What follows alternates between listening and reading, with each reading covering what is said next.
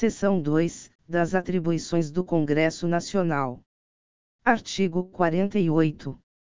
Cabe ao Congresso Nacional, com a sanção do Presidente da República, não exigida esta, para o especificado nos artigos 49, 51 e 52, dispor sobre todas as matérias de competência da União, especialmente sobre. Primeiro, sistema tributário, arrecadação e distribuição de rendas. Segunda, plano plurianual, diretrizes orçamentárias, orçamento anual, operações de crédito, dívida pública e emissões de curso forçado. Terceira, fixação e modificação do efetivo das Forças Armadas. Quarta, planos e programas nacionais, regionais e setoriais de desenvolvimento.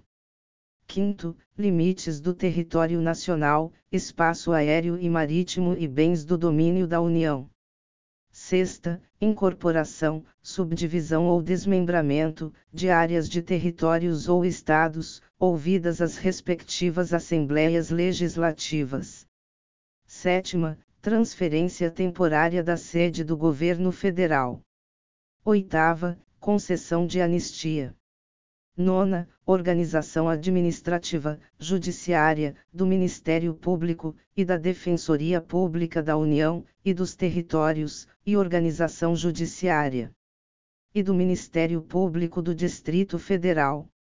10. Criação, transformação e extinção de cargos, empregos e funções públicas, observado o que estabelece o artigo 84, inciso 6, a linha B. 11. Criação e extinção de ministérios e órgãos da administração pública. 12. Telecomunicações e radiodifusão. 13. Matéria financeira, cambial e monetária, instituições financeiras e suas operações. 14. Moeda, seus limites de emissão e montante da dívida mobiliária federal. 15 fixação do subsídio dos ministros do Supremo Tribunal Federal, observado o que dispõem os artigos 39, parágrafo 4, 150, inciso 2, 153, inciso 3, e 153, parágrafo 2, inciso 1. Artigo 49. É da competência exclusiva do Congresso Nacional. Incisos 1. Resolver definitivamente sobre tratados, acordos ou atos internacionais que acarretem encargos, ou compromissos gravosos ao patrimônio nacional. 2. Autorizar o Presidente da República a declarar guerra, a celebrar a paz, a permitir que forças estrangeiras, transitem pelo território nacional, ou nele permaneçam temporariamente, ressalvados os casos previstos em lei complementar.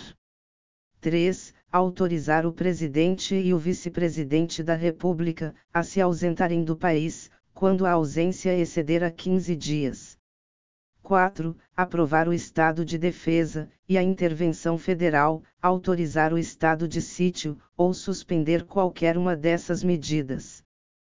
5. Sustar os atos normativos do Poder Executivo, que exorbitem do poder regulamentar, ou dos limites de delegação legislativa. 6. Mudar temporariamente sua sede. 7. Fixar idêntico subsídio para os deputados federais e os senadores, observado o que dispõem os artigos 37, inciso 11, 39, parágrafo 4, 150, inciso 2, 153, inciso 33, e 153, parágrafo 2, inciso 1.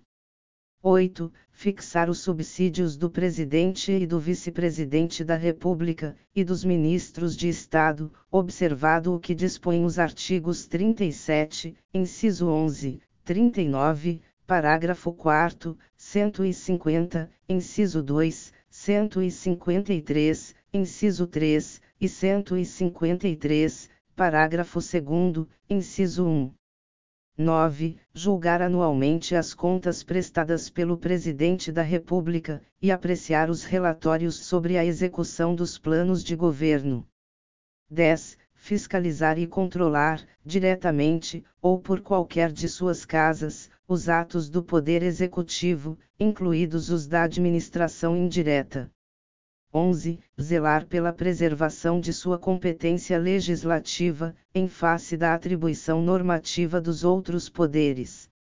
12. Apreciar os atos de concessão e renovação de concessão de emissoras, de rádio e televisão. 13. Escolher dois terços dos membros do Tribunal de Contas da União. 14. Aprovar iniciativas do Poder Executivo, referentes a atividades nucleares. 15. Autorizar referendo e convocar plebiscito.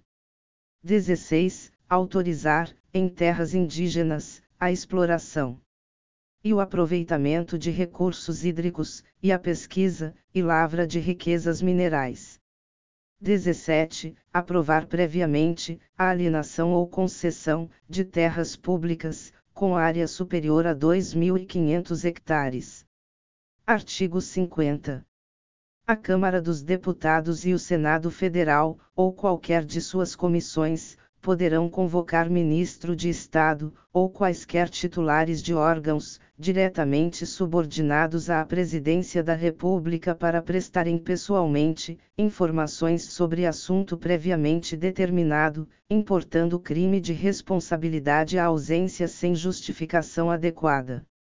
Parágrafo 1 os ministros de Estado poderão comparecer ao Senado Federal, à Câmara dos Deputados, ou a qualquer de suas comissões, por sua iniciativa e mediante entendimentos com a mesa respectiva, para expor assunto de relevância de seu ministério.